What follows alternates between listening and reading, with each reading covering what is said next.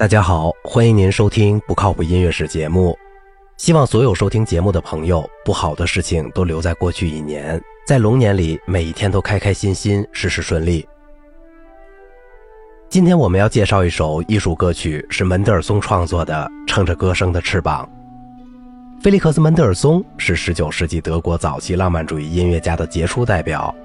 他出生于非常富有的名门望族家庭，父亲是一个犹太银行家。祖父是著名的哲学家，由于家境优渥，门德尔松从小就可以接受到很好的教育。他的家庭给他提供了在文学、美术、音乐等多方面最好的教育条件。在德国音乐历史上，门德尔松主要以器乐创作而闻名。他创作了许多交响曲、序曲、协奏曲、室内乐以及一些钢琴音乐。但他也是一个重要的艺术歌曲作曲家。在德国的艺术歌曲发展史上，它也是具有重要的地位的。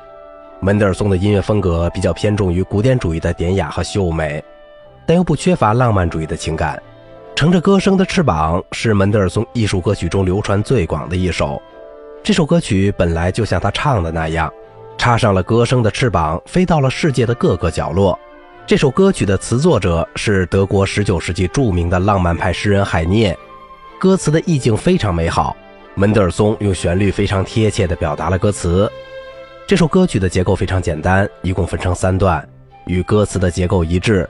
每一段旋律重复，属于分节歌的形式。但最后一段由于歌词比较短，旋律也进行了缩减。值得一提的是，这首歌曲采用八六拍子，具有荡漾飘逸的节奏感。旋律一开始及随后的大跳加强了荡漾的韵味。钢琴伴奏中速的爬音，更是为歌曲飞翔的效果增色不少。这首歌曲的歌词是这样的：乘着这歌声的翅膀，亲爱的，随我前往，去到那恒河的岸旁，最美丽的好地方。那花园里开满了鲜花，月亮在放射光辉，玉莲花在那儿等待着她的小妹妹，紫罗兰在微笑着耳语，仰望着明亮的星星，玫瑰花悄悄地讲着她芬芳的心情。那温柔而可怜的羚羊跳过来，细心的倾听。远处那圣河的波涛发出喧嚣声。我要和你双双降落在那边的椰树林中，享受着爱情和安静，做甜蜜幸福的梦。歌词是由廖小凡翻译的。